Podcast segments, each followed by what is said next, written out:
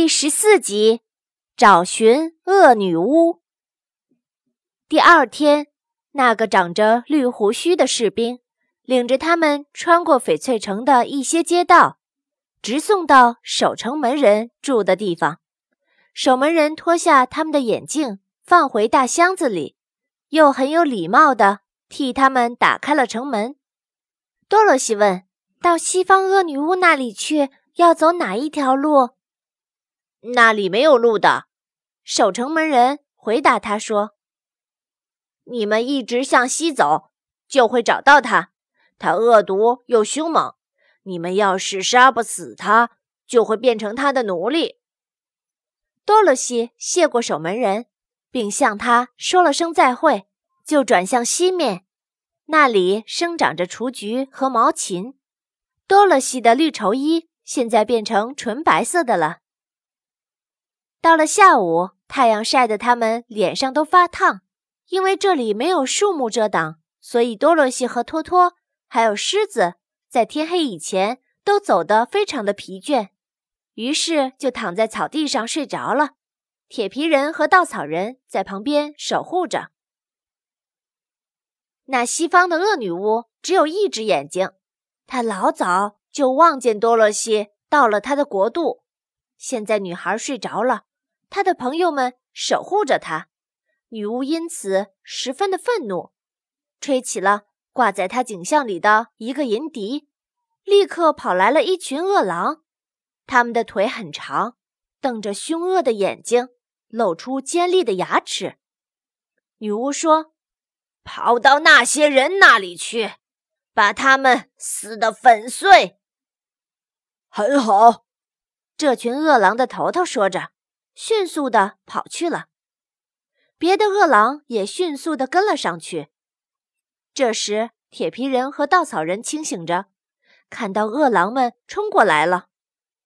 这次我来战斗，铁皮人说：“你站在我的后面，等他们跑近时，我将跟他们战斗。”他拿起已经磨得非常锋利的斧头，当恶狼的头头奔过来时，铁皮人。挥动着他的胳膊，把他的头从身上砍了下来。恶狼的头头立刻就死了。另一只狼奔了上来，他又举起斧头劈过去。总共有四十只恶狼，斧头挥动了四十次，每一次都有一只恶狼被砍死。到了最后，恶狼们一起躺在铁皮人面前，死成了一堆。直到第二天早晨。多罗西醒过来后，看到眼前的景象，十分的惊恐。啊，这到底怎么回事？铁皮人把昨晚发生的事情告诉了他。多罗西非常的感激铁皮人救了大家。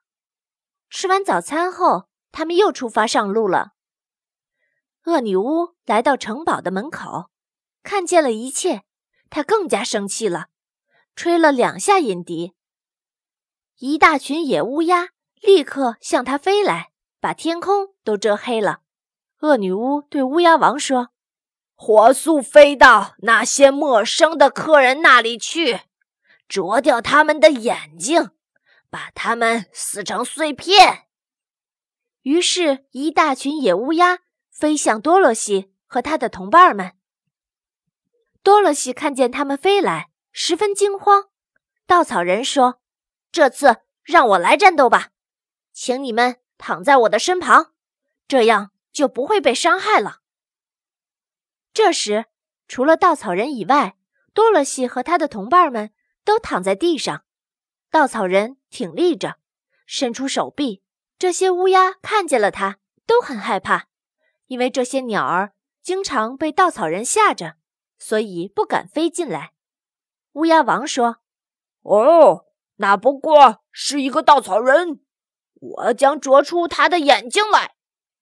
乌鸦王向稻草人冲过去，稻草人捉住他的头，拧着他的脖子，一直把他拧到死。接着，另一只乌鸦向他飞来，稻草人也拧断了他的脖子。总共有四十只乌鸦，稻草人拧了四十次，直到最后，他们都死了。稻草人叫起他的朋友们，又踏上了旅途。